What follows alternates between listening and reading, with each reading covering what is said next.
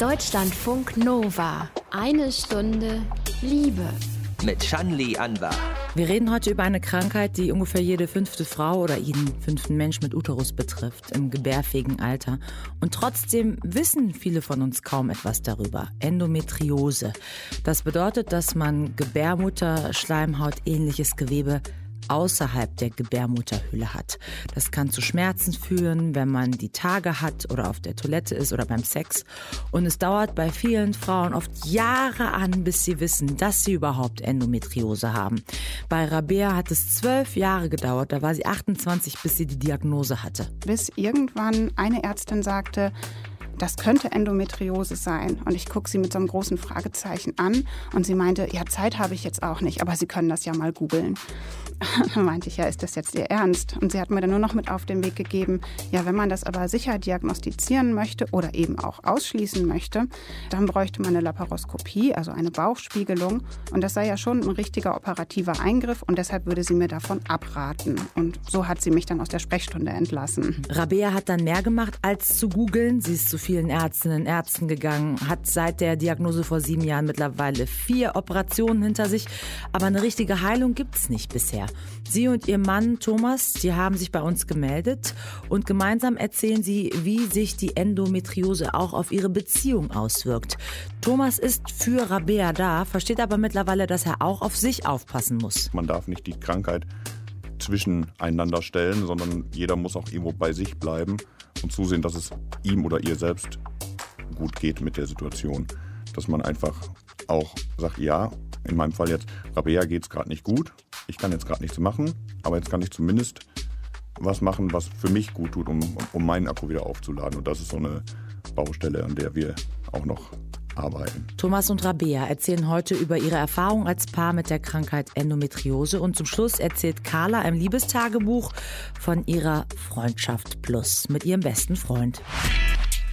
Deutschlandfunk Nova. Bevor wir weiter über Endometriose sprechen, nochmal ein Hinweis zum Podcast Festival in Hamburg. Am 23. Februar ist es soweit. Till und ich sind da im Grünspan auf der Bühne und dann gibt es eine Stunde Liebe live. Zum einen sprechen wir über offene Beziehungen mit Cleo aus dem Liebestagebuch und mit der Schriftstellerin Katja Levina, die ein neues Buch rausbringt, nämlich Sie hat Bock. Da geht es um weibliche Sexualität, da geht es auch um ihre eigene offene Beziehung, von der sie da erzählt. Zum anderen sprechen wir an dem Abend auch über Männlichkeitsbilder. Wie sieht's da aus 2020? Also wird ein spannender Abend in Hamburg, 23. Februar. Ihr könnt ab jetzt Karten dafür kaufen oder ihr habt vielleicht Glück, gewinnt die letzten Gästelistenplätze. Ich gebe jetzt nochmal eine Deadline raus. Meldet euch bis zum 15. Januar mail at deutschlandfunknova.de. Schreibt uns, warum ihr unbedingt beim Podcast Festival, beim Eine Stunde Liebe Event am 23. Februar in Hamburg dabei sein wollt. So, und jetzt sprechen wir eben über Endometriose und meine Kollegin Ramona Westhoff, die erklärt erstmal auf, was ist das überhaupt für eine Krankheit? Sie hat dazu unter anderem mit Fachleuten gesprochen, aber auch mit einer Betroffenen. Meistens bin ich nachts aufgewacht, weil die Schmerzen losgingen und habe dann, also noch während des Schlafens eigentlich zwei Schmerztabletten genommen was dann dazu führte, dass ich am Ende des Tages, am Ende meiner schlimmsten Phase so zwölf Schmerztabletten am Tag genommen habe. Lydia hat Endometriose. Das kommt von Endometrium, Gebärmutterschleimhaut. Endometriose wird als das Vorkommen von Gebärmutterschleimhaut ähnlichem Gewebe außerhalb der Gebärmutterhöhle bezeichnet. Das sagt die Expertin, Professor Silvia Mexner vom Endometriosezentrum der Charité in Berlin. Die Krankheit ist chronisch und, wenn sie nicht behandelt wird, mit starken Schmerzen verbunden. Das können Regelschmerzen im Unterbauch sein, Schmerzen beim Sex, beim Urinieren oder beim Stuhlgang. Die Schmerzen setzen oft schon mit der ersten Regel ein und können im Laufe der Jahre stärker werden. So war das auch bei Lydia. Die junge Frau sitzt in einem Altbau im Prenzlauer Berg, dem Büro der Produktionsfirma, für die sie arbeitet, und erzählt aus der Zeit, in der auch ihre Regelschmerzen immer stärker wurden. Am Ende, als ich so 24, 25 war, war der Schmerz so schlimm, dass ich nicht arbeiten gehen konnte und auch unter Tränen im Bett lag und trotz zehn Schmerztabletten nicht wirklich was machen konnte. Endometriose kann an verschiedenen Stellen im Körper auftauchen. Typisch sind das Bauchfell und der Raum zwischen Darm und Scheidenwand, bei Unterformen auch der Gebärmuttermuskel oder die Eierstöcke. Selbst angrenzende Organe wie Darm, Zwerchfell, Bauchwand oder Lunge können betroffen sein. Wird die Endometriose nicht behandelt, kann sie im schlimmsten Fall die Organe dauerhaft schädigen. Und wie entsteht die Krankheit? Das ist eine gute Frage, die bisher noch keiner wirklich beantworten konnte. Im Moment glauben wir, dass die Gebärmutter selber Ursprungsort dieser Erkrankung ist. In der Übergangsschicht zwischen Gebärmutterschleimhaut und Gebärmuttermuskulatur scheint es zu einer Traumatisierung zu kommen, zu einer Gewebsschädigung durch diese Bewegungsabläufe und im Rahmen der Reparaturmechanismen, die der Körper hat, werden Enzyme hochreguliert. Die Enzyme sollen dem Körper helfen, die kleinen Verletzungen zu heilen. Allerdings führen sie auch zu weiteren Kontraktionen, die die Gefäße schädigen. Neue Untersuchungen deuten darauf hin, dass an der Entstehung von Endometriose auch Stammzellen beteiligt sind. Und wenn die dann nämlich ihre Nische verlassen und entweder in die Tiefe hineinwandern in die Muskulatur oder durch die Eileiter an den Bauchraum, können sich diese Gewebe so ausbilden.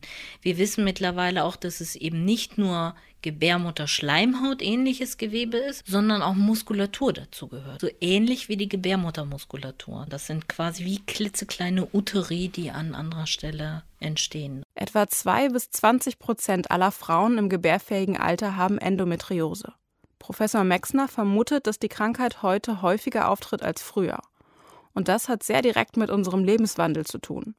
Frauen sind seltener schwanger, menstruieren dementsprechend häufiger. Noch im Mittelalter oder vor 200 Jahren haben Frauen manchmal nur 20, 30 Mal in ihrem Leben geblutet und nicht wie wir das heute 400 Mal in unserem Leben tun. Und dieses wirklich diese Zyklen, die fördern eben auch Endometriose. Endometriose ist hormonabhängig. Dass die Schätzungen, wie viele Frauen heute betroffen sind, so weit auseinandergehen, hat auch damit zu tun, dass die Krankheit noch so wenig bekannt ist. Patientinnen haben oft jahrelang Schmerzen. Auch bei Lydia hat der Weg bis zur Diagnose und Behandlung Jahre gedauert. Wie viele Betroffene hat sie lange geglaubt, ihre starken Regelschmerzen seien normal. Erst mit Anfang 20 ist sie zur Frauenärztin gegangen. Die mir eigentlich relativ direkt gesagt hat, dass es die Möglichkeit gibt, dass ich Endometriose habe, die mir dann aber zum Ende hin dieser Sprechstunde einfach eine Broschüre von einem Pharmakonzern in die Hand gedrückt hat. Und das hat bei mir so ein bisschen so eine Anti-Haltung ausgelöst. Und erst als die Schmerzen so stark wurden, dass sie während ihrer Menstruation nicht mehr arbeiten konnte, hat Lydia sich weiter informiert und ist schließlich zu einem Spezialisten gegangen. Inzwischen hat sie eine Hormonspirale, die gegen die Schmerzen hilft. Auch die Pille kann bei Endometriose verschrieben werden, sagt Professor Mexner. Und manchmal ist eine Operation nötig. Auf jeden Fall sollte die Krankheit behandelt werden. Zwei Drittel der befragten Endometriose-Patientinnen haben in einer Untersuchung angegeben, dass unter der Krankheit auch ihre Beziehung gelitten hat. 20 Prozent haben die Endometriose sogar als Trennungsgrund genannt. Die chronischen Schmerzen schränken das Sozialleben und die Sexualität der Frauen ein. Viele können keine Kinder bekommen. Und nicht immer hat das Umfeld so viel Verständnis für die Situation wie in Lydias Fall. Ja, ich habe versucht, möglichst offen damit zu sein von Anfang an. Meine Chefs waren immer so, ey, oh, tut mir leid, geh nach Hause, bleib im Bett und so. Und Freundinnen und Freunde haben mir auch immer geglaubt von Anfang an. In jedem Fall müsse mehr über Regelschmerzen und Endometriose gesprochen werden, sagt auch Professor Mexner. Zu häufig wird Endometriose nicht erkannt, die Schmerzen nicht ernst genommen. Das hat nicht zuletzt auch gesellschaftliche Gründe. Es gibt keine Männerkrankheit, die so schmerzhaft ist. Und wenn das es geben würde, wäre da garantiert schon eine Lösung gefunden. Also Frauen sind ganz sicher sehr stark dadurch eingeschränkt. Wenn ich mir jetzt vorstelle, ich als Chirurgin müsste sagen, im OP in einer Männerwelt auch, ich habe heute meine Tage, ich kann jetzt diese fünf Stunden OP nicht machen, wäre undenkbar, ja. Von daher wird das eben sehr heruntergespielt, nicht so wahrgenommen in der Gesellschaft. Die Ärztin Silvia Mexner vom Endometriosezentrum der Charité in Berlin. Und wir wollen das ändern, damit wir alle mehr über Endometriose erfahren. Sprechen wir gleich erstmal mit einem betroffenen Paar dazu. Rabea und Thomas aus der Nähe von Stuttgart. Und Rabea hat Endometriose, will von ihrer Erfahrung berichten. Thomas ist mit dabei im Studio. Ich sag mal Hallo an euch beide nach Stuttgart. Hallo Shanli. Hallo. Wir wollen später ganz klar auch darüber sprechen, wie diese Krankheit sich auf eure Beziehung ausgewirkt hat. Aber erstmal ausführlicher zu Rabea, um einfach mal zu verstehen, wie du, Rabia, diese Krankheit ja erfahren hast, äh, wie das auf dein Leben Einfluss hat. Also oft heißt es ja, so ein erster Indikator für Frauen zu merken, dass sie das haben, ist starke Schmerzen, wenn sie ihre Tage haben. War das bei dir auch so? Ja, das war bei mir auch so und ich habe lange Zeit gar nicht gewusst, was mit mir los ist und habe das so verbucht unter, das gehört zum Frausein wohl dazu bis das dann 1999, 2000 wirklich so Ausmaße annahm, dass mich das jeden Monat auch mehrere Tage eingeschränkt hat. Und trotzdem ähm, war immer noch äh, viel dunkel in der ganzen Fragestellung, weil mir keiner beantworten konnte, was denn da jetzt überhaupt los ist. Wie alt warst du damals? Wann hat das genau angefangen? Oh, da war ich so 16, 17. Mhm. Genau, also eigentlich schon relativ jung, dass die Beschwerden da waren. Und man hat es dann irgendwie abgetan mit, ja, Periodenschmerzen haben halt viele Frauen. Also auch Ärzte haben das abgetan. Ich bin dann irgendwann nochmal in die Apotheke geschlichen und habe gemeint, ja, gibt es da irgendwas, was auch wirklich hilft, wenn man Regelschmerzen hat? Da wurde man auch so ein bisschen belächelt, wie, ah, so ein junges Mädel, die weiß irgendwie nicht umzugehen. Ja, aber auch Fachärzte sind nicht drauf eingegangen. Viele Jahre zumindest nicht. Eine Geschichte ist eben Regelschmerzen, eine andere ist vielleicht sogar auch beim ähm, Urinieren oder beim Stuhlgang Schmerzen zu haben. Manche Frauen haben auch Schmerzen beim Sex. Hast du auch mehrere Auswirkungen gespürt oder wie war das? Äh, ja, es kam halt immer mehr dazu. Zum Schluss war es so ein ganzes Portfolio aus den von dir genannten Beschwerden und dann auch noch so ein bisschen unspezifischere Beschwerden wie zum Beispiel chronische Müdigkeit und Erschöpfung, dass man einfach nicht so belastbar ist, dass man aber auch teilweise eher so Schmerzen im unteren Rücken hat oder Schmerzen, die in die Beine ausstrahlen, was ich dann überhaupt nicht irgendwie mit dem Unterleib in Verbindung mhm. gebracht hätte. Also dann warst du 16 Jahre alt, ungefähr als das mit den Schmerzen losging. Ähm, bist du dann auch direkt zu Ärzten und hast versucht herauszufinden, ist das vielleicht doch was Schlimmeres als einfach nur Regelbeschwerden, die viele Frauen kennen? Mm, also in den ersten Jahren nicht. Da wurde dann bei der Routineuntersuchung wohl gelegentlich gefragt, gibt es Beschwerden? Das habe ich dann schon erwähnt. Aber es wurde dann auch häufig abgetan mit, ach ja, das haben viele junge Frauen, das ist eben so. Oder es äh, gab dann so eher Versuche wie, äh, probieren Sie mal eine Antibabypille, das kann das Ganze ein bisschen besser kontrollieren und äh, beruhigen. Das waren dann aber eher so die Standard Standards, was man, ich glaube, jeder Frau empfiehlt, erst einmal ohne da an mehr zu denken. Mhm. Wie lange hat es dann gedauert, bis es eine Diagnose gab, die vielleicht in Richtung ging, nee, das ist jetzt mehr als einfach nur Schmerzen bei den Tagen? Ja, die Diagnose kam dann erst tatsächlich zwölf Jahre später. Da warst du 28. Genau, ja. Da sind wir in den Stuttgarter Raum umgezogen und entsprechend brauchte ich auch einen neuen Gynäkologen. Also warst du mit Thomas damals schon zusammen? Ja, da waren wir schon oh, seit 2005 schon zusammen, also schon viele Jahre. Und ähm, ich war dann wirklich ein bisschen stumpf und habe gesagt, jeder Termin beim Gynäkologen, der mir jetzt irgendwie nicht weiterhilft, den besuche ich auch kein zweites Mal. Und ich habe dann im Halbjahrestakt hier die Ärzte gewechselt und ähm, habe mich auch weiterhin nicht ernst genommen gefühlt, bis irgendwann eine Ärztin sagte, das könnte Endometriose sein. Und ich gucke sie mit so einem großen Fragezeichen an und sie meinte, ja, Zeit habe ich jetzt auch nicht, aber Sie können das ja mal googeln. Dann meinte ich, ja, ist das jetzt Ihr Ernst? Und sie hat mir dann nur noch mit auf den Weg gegeben, ja, wenn man das aber sicher diagnostizieren möchte oder eben auch ausschließen möchte, dann bräuchte man eine Laparoskopie, also eine Bauchspiegelung. Und das sei ja schon ein richtiger operativer Eingriff und deshalb würde sie mir davon abraten. Und so hat sie mich dann aus der Sprechstunde entlassen. Hm. Das ist ziemlich hart, weil ich habe gelesen, ungefähr zwei bis 20 Prozent aller Frauen, die im äh, gebärfähigen Alter sind, die haben vielleicht Endometriose. Und da fragt man sich ja schon so ein bisschen, müsste man zu so einem Krankheitsbild, was vielleicht wirklich weiter verbreitet ist als man weiß, so richtig weiß man es nicht, es gibt eine Dunkelziffer. Müsste man dazu nicht mehr wissen? Auf jeden Fall müsste man dazu mehr wissen. Ich bin auch jetzt rückblickend darüber erschreckt, wie wenig ich darüber wusste, weil ich mich in diesen Themen eigentlich als selbst ganz aufgeklärt und interessiert empfinde, habe ich davon vorher nichts gewusst. Und erstaunlicherweise ist es mir auch in niedergelassenen gynäkologischen Praxen immer wieder so gegangen, dass es eher so ein ja, Halbwissen darüber gibt. Nachdem du dann diese, ja, so ein bisschen, äh, fragen Sie doch Google-Diagnose hattest, wie ging es dann weiter? Hast du dann überlegt, okay, was mache ich jetzt, Operation, was bedeutet das? Bist du zu Spezialisten gegangen? Ja, tatsächlich äh, ging dann so ein Weg los, gepaart aus dieser Google-Recherche. Ich bin dann auf ein einschlägiges Forum aufmerksam geworden, habe darüber erfahren, dass sich bei uns in einem Nachbarort gerade ein Endometriosezentrum frisch gegründet hat. Und Thomas und ich sind dann letztlich zu der Eröffnungsfeierstunde hingegangen und haben uns das das aus erster Hand mal angehört und habe dort direkt dann eben mehr Informationen zur Erkrankung bekommen und danach auch einen Termin in dieser Endometriose-Sprechstunde ausgemacht. Ja. Thomas, jetzt ähm, hast du Rabea dazu ja, dahin begleitet. Wie war das für dich, dieser Prozess, so das mitzuerleben, dass es so lange äh, gedauert hat bis zu einer Diagnose? Also ganz am Anfang war das, ich sag mal, halb so wild, weil das ganze Ausmaß ja noch gar nicht klar war. Also am Anfang hatte Rabea halt diese Beschwerden und wenn der Arzt sagt, das ist halt so, dann habe ich mir da gar nicht so großartig Gedanken bei gemacht. Und als es dann jetzt mit, den, mit der Behandlung, mit den OPs und so weiter dann losging, da ist es schon ziemlich belastend, muss ich sagen. Also einmal für mich, weil ich ja im Grunde außer Dasein nichts machen kann. Und ähm, zum anderen aber auch einfach zusehen zu müssen und hilflos zu sein und ähm, zusehen zu müssen, wie es Rabea geht. Eine Stunde Liebe. Es geht heute um die Krankheit Endometriose. Wir sprechen mit Rabea und Thomas. Ich wollte von Rabea wissen, wie lange hat es denn von der Diagnose bis zur Behandlung bei dir überhaupt gedauert? Und wie wird die Endometriose bei dir überhaupt behandelt? Also eigentlich hat unwissentlich eine Teilbehandlung sogar schon vor der Diagnose mal stattgefunden, in dem Versuch mit einer gestagenbetonten Antibabypille einen Langzeitzyklus herbeizuführen. Also einfach, dass man weniger oft seine Periode hat und dadurch weniger oft diese extremen Schmerzen aushalten muss.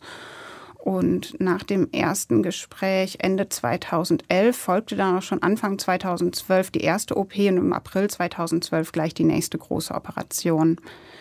Und parallel wurde dann die Hormontherapie nochmal umgestellt. Das ist oft auch ähm, so ein duales System, was man da nutzt, also Operation und hormonelle Therapie und mhm. später begleitet durch eine Schmerztherapie, weil die Operation eben auch nicht den gewünschten Effekt gebracht hat. Dadurch wurden zwar erfolgreich ähm, die sichtbaren Herde entfernt, aber der Befund war so umfangreich, dass dadurch auch wieder neue Beschwerden oder auch Komplikationen entstanden sind. Im Becken verlaufen halt auch viele Nervenareale. Mhm. Und ähm, dann ist es manchmal auch eher eine Verschlimmbesserung. Also eben Endometriose kann ja an verschiedenen Stellen im Körper der Frau auftauchen. Kannst du erklären, bei diesen Operationen, die es bei dir gab, was wurde da eigentlich konkret gemacht? Mm, bei mir war es ein ganz ausgedehnter urologischer Befund, also dass einer der Harnleiter ganz stark von Endometriose befallen war und er war so umschnürt und eingewachsen und war zusammen auch mit einer Arterie verwachsen und das Ganze hing tief in der Beckenwand mit einem der Gebärmutterhaltebänder zusammen. Also so ein ziemlich komplexer Klumpen, sag ich mal, der sich da im Bauch gebildet hat. Und dann eben noch versprengte einzelne Herde in verschiedensten Bereichen des Bauchraumes. Ja, und das war dann auch eine viereinhalbstündige Operation. Also das ähm, ist dann schon recht umfangreich gewesen. Insgesamt, glaube ich, hattest du dann am Ende vier Operationen ähm, bis genau, jetzt? bisher waren es vier. Und du hast eben von diesem Wort Schlimm, Verschlimmbesserung gesprochen. Also nützt das etwas? Mm, jein, also es kommt immer sehr individuell auf den Verlauf an, den die jeweilige Patientin hat. Und das kann sehr unterschiedlich aussehen. Also zum einen muss der Umfang des Befundes nicht mit den Beschwerden korrelieren und andersherum. Es gibt Frauen, die haben nur ganz kleine, wenige Herde und unglaubliche Schmerzen, weil es in sehr schmerzempfindlichen Arealen wächst. Und andere haben den ganzen Bauchraum voll und merken nichts. Und dann gibt es noch alles dazwischen. Und bei mir war es eben die Kombination großer Befund und große Beschwerden. Hm. Und ähm, danach haben sich die Beschwerden eher verändert als verbessert. Thomas, du hast von der Hilflosigkeit so ein bisschen eben erzählt, wenn man dann mhm. als Begleiter dabei ist, aber auch nicht viel machen kann. Wie hast du diese Operation erlebt? Die Operation an sich war auch wieder eigentlich so wie Routine. Damals war mir das Ausmaß in der Hinsicht auch nicht bekannt, als dass ja, so wie es jetzt scheint, nie wirklich die Lösung ist. Also es gibt ja nie diesen Schritt, so jetzt habe ich die OP gemacht und dann noch Nachbehandlung in welcher Form auch immer und dann ist aber auch irgendwann gut und fertig und damit ist der Abschnitt rum. Den, den Status gibt es ja nicht. Und die OP, wie gesagt, war zu dem Zeitpunkt noch, ja, okay, notwendiges Übel, da müssen wir dann halt gemeinsam durch. Und ich versuche es so gut wie möglich zu begleiten, aber darüber hinaus, das Ausmaß war ja erstmal zu dem Zeitpunkt noch nicht so wirklich, für mich zumindest noch nicht bekannt. Es gibt Ärztinnen und Ärzte, die gehen davon aus, also Spezialisten von Endometriose, die sagen, na, wenn das eine Männerkrankheit wäre, mhm. dann wäre sie vielleicht viel schneller diagnostiziert, viel schneller behandelt. Vielleicht gäbe es schon viel bessere Operationen. Wie seht ihr das? Ja, das ähm, ist nicht nur meine persönliche Meinung, das höre ich auch immer wieder in Fachkreisen, äh, wo ich jetzt ganz gute Kontakte inzwischen zu habe, dass ähm, dass das dort bestätigt wird. Männern würde man so einen langen Leidensweg nicht zumuten und auch nicht, dass es zum Alltag gehört, permanent Schmerzen ertragen zu müssen. Denn tatsächlich gibt es für Endometriose weder eine bekannte Ursache noch eine probate Behandlungsmethode. Also es ist nicht heilbar. Es ist mal besser und mal weniger gut zu behandeln oder in den Griff zu bekommen durch Operationen und nachfolgende oder begleitende Hormontherapien. Aber auch die sind halt furchtbar belastend. Also es ist ja vom Prinzip so, man wird künstlich in die Wechseljahre versetzt. Ich war zu dem Zeitpunkt noch nicht mal 30 Jahre und von heute auf morgen in den Wechseljahren. Und das macht was mit einem.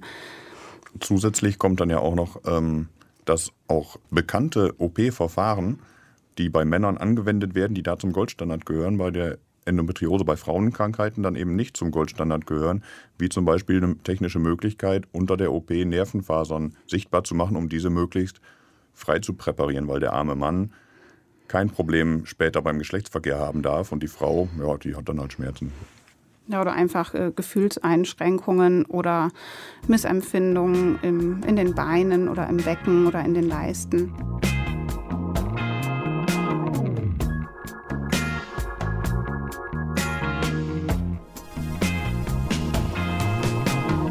Rabea hat Endometriose. Das ist eine chronische, gutartige, östrogenabhängige Erkrankung, wo Gebärmutter ähnliches Gewebe meist im Bauchraum der Frau an so verschiedenen Stellen und Organen an oder einwächst. Und das kann zu verschiedensten Beschwerden führen, wie wir eben schon von Rabea gehört haben.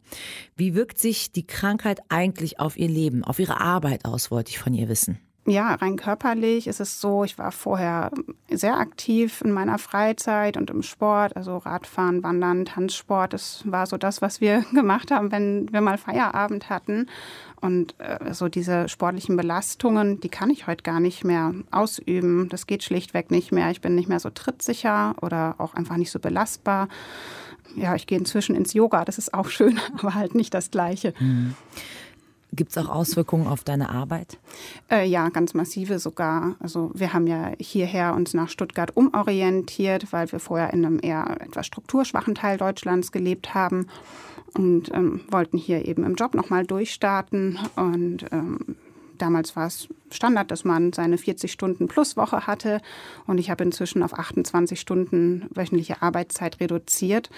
Und das ist auch ja so ein bisschen geduldet. Also ich habe da eine tolle Chefin, die mich unterstützt, aber man kommt trotzdem immer in so Rechtfertigungssituationen. Hey, du bist doch gerade 35 und hast keine Kinder, also warum gehst du nicht arbeiten wie alle anderen? Denn man sieht die Erkrankung von außen ja nicht. Generell habt ihr das Gefühl, euer Umfeld hat länger gebraucht, um zu verstehen, eben was das ist, dass es eben eine Krankheit ist? Auf jeden Fall. Und da sind auch so manche Freundschaften dran zerbrochen, die das nicht mittragen konnten oder auch einfach nicht verstehen konnten, was da los ja. ist. Macht dich das auch wütend, Thomas? Das macht mich sogar ziemlich wütend, ja.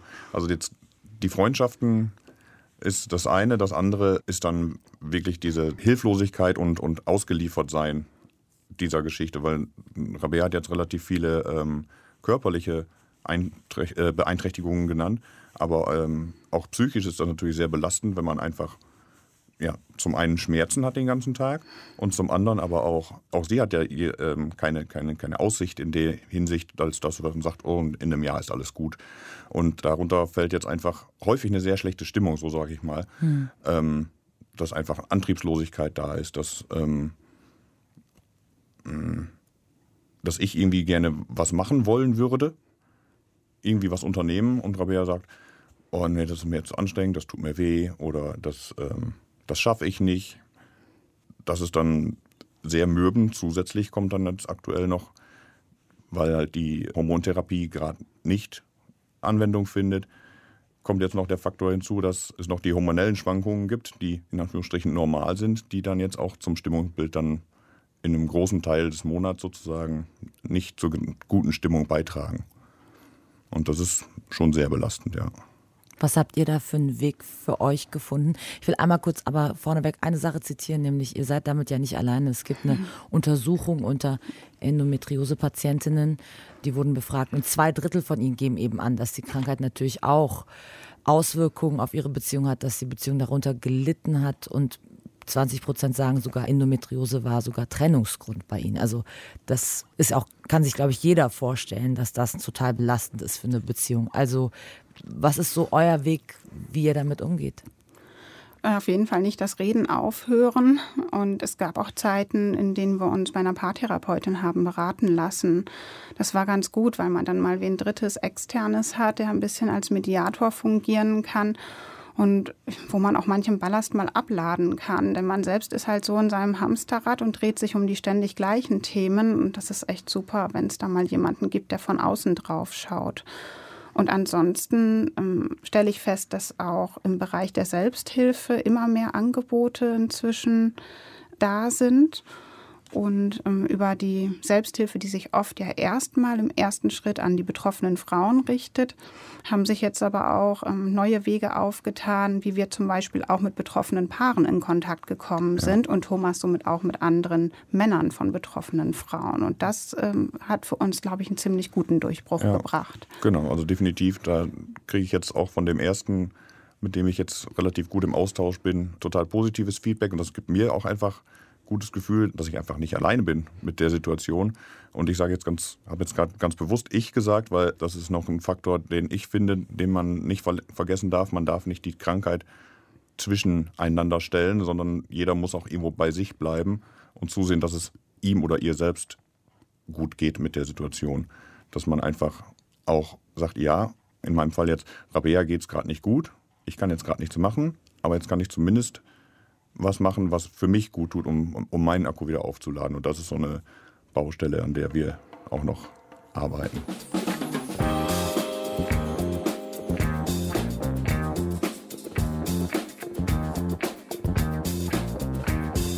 Mit 28 Jahren hat Rabea die Diagnose bekommen, sie hat Endometriose.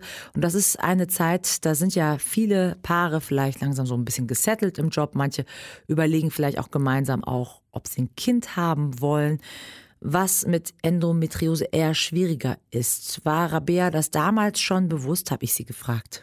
Äh, ja, ja, die Auswirkungen wurden mir eigentlich erst viel später bewusst. Ähm, zu dem Zeitpunkt haben wir ja gerade gesagt, wir wollen im Job nochmal durchstarten. Grundsätzlich ist das ein Wunsch von uns, Familie zu gründen. Wir hatten vorher auch schon einmal eine Zeit lang versucht. Genau, und haben äh, eigentlich immer nicht verstanden, warum ich nicht schwanger geworden bin und haben gedacht, ach ja gut, es ist viel los im Leben, das passt vielleicht gerade einfach nicht. Und wir hatten damals auch gar nicht den Leidensdruck, weil wir beide noch ziemlich jung waren. Aber ähm, als es dann an, in Richtung Diagnose ging, wurden wir natürlich damit konfrontiert. Wie sieht es denn aus? Und am besten ähm, früher als später ähm, sich an die Umsetzung dieses Wunsches machen. Ähm, ja, und da kommt man schon teilweise in so eine Maschinerie rein, wo wir irgendwann gesagt haben, wir steigen da wieder aus. Das sind ähm, Möglichkeiten, aber auch Methoden, die wir jetzt ethisch nicht vertreten konnten. Also bei uns wäre das dann zum Beispiel auf eine künstliche Befruchtung hinausgelaufen. Und da war für uns einfach die moralische Grenze erreicht, wo wir gesagt haben, das ist nicht unser persönlicher Weg. Also jeder nach seinem Gusto. Und ich habe großen Respekt vor den Paaren, die sich dieser Prozedur unterziehen. Für uns war das eben nicht das Mittel der Wahl. Und ja, wir sind bis heute eben auch kinderlos geblieben. Aber es, im Grunde gäbe es Methoden, auch wenn man Endometriose hat, dass man als Paar versuchen könnte, dem Kinderwunsch nachzugehen. Nur ihr habt euch dagegen entschieden, das überhaupt auszuprobieren. Oder ist es eigentlich sehr unrealistisch, dass es klappt? Genau. Nein, also auf jeden Fall gibt es Möglichkeiten. Das ist auch die gute Nachricht, ähm, dass ich auch genügend Frauen aus meinem Umfeld kenne, die nicht nur ein Kind bekommen haben. Äh, das kann man ganz schwer jetzt pauschal sagen. Ähm, aber es kann eben ein Hemmnis sein. Und es gibt da auch ganz gut belastbare Statistiken, die sagen, äh, die Frauen, die kinderlos bleiben und sich in so eine Behandlung begeben haben, davon sind über 40 Prozent von Endometriose betroffen. Also die mit dem schweren Befund bleiben dann eben überdurchschnittlich oft kinderlos, trotz, ich sag mal, assistierender Verfahren. Ähm, genau, und dann ist es eben eine persönliche Entscheidung, ob man das Angebot annehmen möchte oder nicht oder mhm. wie weit man da eben geht. Zum Schluss, ihr habt euch als Paar dafür entschieden, jetzt klarer in die Öffentlichkeit zu gehen, eben Deutschlandfunk Nova angesprochen oder generell in der Öffentlichkeit mehr von dieser Krankheit zu erzählen. Mit welchem Ziel? Was ist so euer Wunsch, eure Hoffnung? Ja, bei mir war es ganz klar, ich möchte aus der Ohnmacht herauskommen, denn ich kann weder von heute auf morgen die Forschung ankurbeln, mm, noch jetzt das Wundermittel für mich aus der Schublade ziehen. Aber ich habe das Gefühl, dadurch, dass ähm, ich ein Sprachrohr bin, komme ich irgendwie in eine Aktivität und in ein Handeln. Und das tut mir einfach gut. Und das Feedback, was ich jetzt aus meinem Umfeld bekomme, ist halt auch toll. Und unser Ziel ist eben, dass wir eine Gruppe erreichen, die nicht ohnehin schon davon weiß. Also ich könnte mich jetzt natürlich an die Endometriosevereinigung Deutschland wenden. Die nehmen so Beiträge dankend auf. Allerdings äh, wenden sich dahin eben die Frauen, die ohnehin schon von der Erkrankung wissen und sowas wie ähm, Radio, Rundfunk, Presse, mhm. Printmedien. Damit erreiche ich eben ganz, ganz andere Zielgruppen und vor allem hoffentlich die, die vielleicht die Beschwerden haben, aber gar nicht wissen, wie sie es einordnen müssen. Ja. Zum einen die Betroffenen, die potenziell Betroffenen Mädchen, Frauen und zum anderen aber auch ähm, versuchen, irgendwie über die Öffentlichkeit ähm, an die Ärzteschaft ranzukommen, weil ist ja nicht so, als hätte Rabea es nicht bei vielen Ärzten schon gesagt dass sie da was hat. Hm. Ich danke euch, Rabea und Thomas, für eure Offenheit äh, und dass ihr uns daran habt teilhaben lassen, äh, was diese Krankheit Endometriose mit eurer Beziehung macht und wie ihr auch Wege gefunden habt, damit, ich finde, ziemlich stark und gut umzugehen. Danke euch. Herzlich danke dir. gern. Ihr hört eine Stunde Liebe. Tausendmal berührt, tausendmal ist nichts passiert. So ungefähr war das bei Clara und ihrem besten Freund.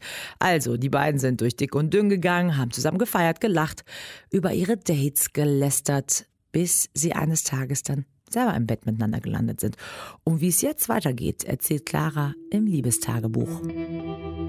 Wir hatten schon ein paar Tage, nachdem wir das erste Mal Sex hatten, hatten wir wieder Sex und lagen danach so zusammen im Bett und hatten so ein bisschen Pillow Talk und haben genau darüber geredet, dass wir eben schon sehr lang befreundet sind, dass da eine sehr hohe Vertrauensbasis ist, auch eine gewisse Zuneigung und dass es natürlich ein sehr guter Nährboden jetzt wäre für irgendwie Emotionen. Ähm, allerdings wissen wir beide auch, eben er kennt meine ganze Beziehungsgeschichte, ich kenne seine, dass für uns beide im Moment ähm, so eine klassisch monogame, feste Beziehung nicht unbedingt in Frage käme. Und ich habe halt gemeint, dass ich nichtsdestotrotz, wenn halt Emotionen sich entwickeln, dann sind die halt da. Allerdings habe ich persönlich das Gefühl, dass ich inzwischen meine, ich nenne es jetzt mal Frühwarensysteme, inzwischen ganz gut kenne und auch erahnen kann, wann sich was entwickelt. Und da gilt es dann eben ehrlich zu sich selbst zu sein, aber auch zu der anderen Person. Und also gerade just heute Abend äh, habe ich vor, mit ihm nochmal darüber zu reden, sozusagen sich ein gegenseitiges Update zu geben, wie es bei der anderen Person so ausschaut. Denn letzte Woche war er in einer anderen Stadt und wir haben trotzdem jeden Tag geschrieben und, und waren in einem innigeren und, und dichteren Austausch als jetzt normal befreundet. Haben natürlich auch viel über Sex geschrieben, weil für ihn es manchmal doch ein bisschen am Ego kratzt oder einschüchternd sein kann, dass ich halt so viel Erfahrung habe und er halt nicht. Und ich hatte dann auch zu ihm gemeint, dass ich schon genauso häufig mit ihm Sex hatte wie er mit mir. Also dass wir da auf einer gewissen Ebene doch die gleiche Erfahrung haben, die, die gleiche Menge an Erfahrung.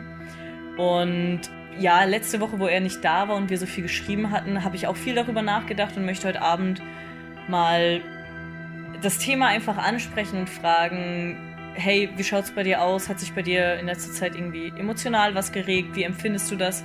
Aber auch der Gedanke, wenn sich jetzt romantische Gefühle, romantische Emotionen mit reinspielen und man sagt, okay, man hat aber keine monogame, sondern eine offene Beziehung, so wo, wo ist der Unterschied zwischen Freundschaft plus und romantischer Beziehung? Weil, also monogam kann ich mir im Moment nicht vorstellen ich denke, er wahrscheinlich auch nicht, wobei ich das natürlich mit ihm ganz gern abklären möchte.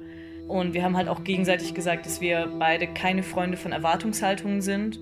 Also wahrscheinlich wird es eh erstmal eine ganze Zeit lang ohne Label verlaufen. Aber ich wollte einfach nur mal eben fragen, ob er sich mal darüber Gedanken gemacht hat, wo für ihn die Grenzen sind zwischen einer romantischen Beziehung, zwischen einer offenen, monogamen, aber auch halt eben Freundschaft plus. Ja. Also irgendwie kommt Zeit, kommt Rat und wenn man dann spätestens, wenn man das erste Mal irgendwie mal ein Gefühl von Eifersucht hat oder so, also dann ist ja höchste Eisenbahn, das Thema anzusprechen irgendwie. Dass ich eben genau deshalb es auch so toll finde, dass wir schon so lange befreundet sind, weil es wirklich jetzt einen Rahmen schafft, wo man eben kein Blatt vor den Mund nehmen muss und wo auch beide wissen, dass sie die andere Person nicht verletzen wollen und auch beide sehr ehrlich und klar kommunizieren können. Und das ist echt wertvoll. Ja.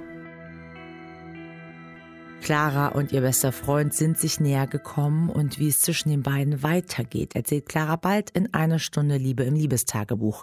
Ich bin Shani Anwar, ich danke euch fürs liebevolle Lauschen und meldet euch fürs Podcast Festival. Deutschlandfunk Nova. Eine Stunde Liebe. Jeden Freitag um 20 Uhr. Mehr auf deutschlandfunknova.de.